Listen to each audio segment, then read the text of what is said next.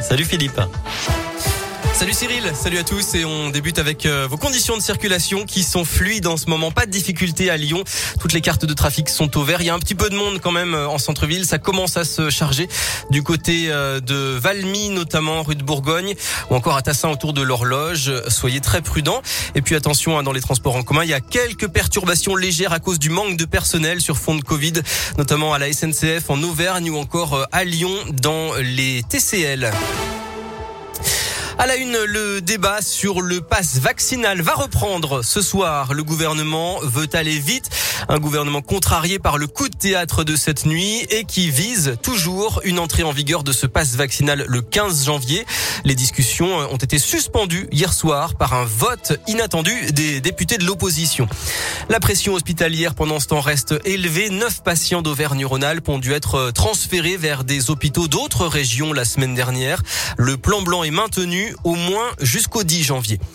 L'amertume d'un policier lyonnais, réaction au procès de 10 personnes jugées pour l'avoir violemment agressé devant son domicile en juin 2020 à Gerland. Hors service, en civil, il rentrait d'une soirée.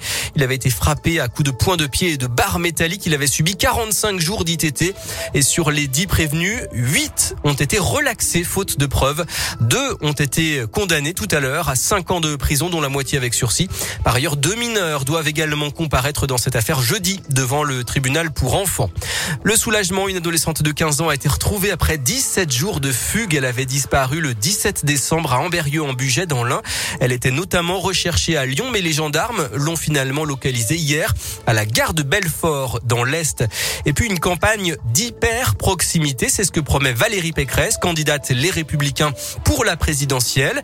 Elle a inauguré son QG de campagne tout à l'heure à Paris et a dévoilé son équipe avec parmi ses conseillers un élu de la région le député de l'Inde, Damien Abad, chargé de l'éducation et de la famille.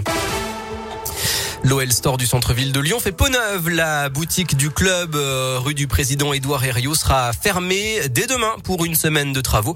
Elle rouvre pour les soldes d'hiver mercredi 12. À suivre le dernier match des 16e de finale de la Coupe de France. Lens reçoit Lille à 21h. Le tirage au sort des huitièmes de finale aura lieu juste avant le coup d'envoi.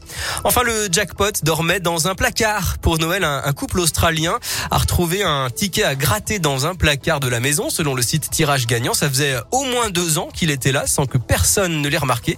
Au grattage, 100 000 dollars australiens, soit un peu plus de 64 000 euros. Ça fait un beau cadeau de Noël. Et puis la météo avec une douceur exceptionnelle. Cet après-midi, il fait 15, il fait 13 degrés, pardon, à Lyon. Mais la pluie arrive en fin de journée et demain, le temps sera ensoleillé, mais beaucoup plus frais. 6 attendu à Lyon. Merci.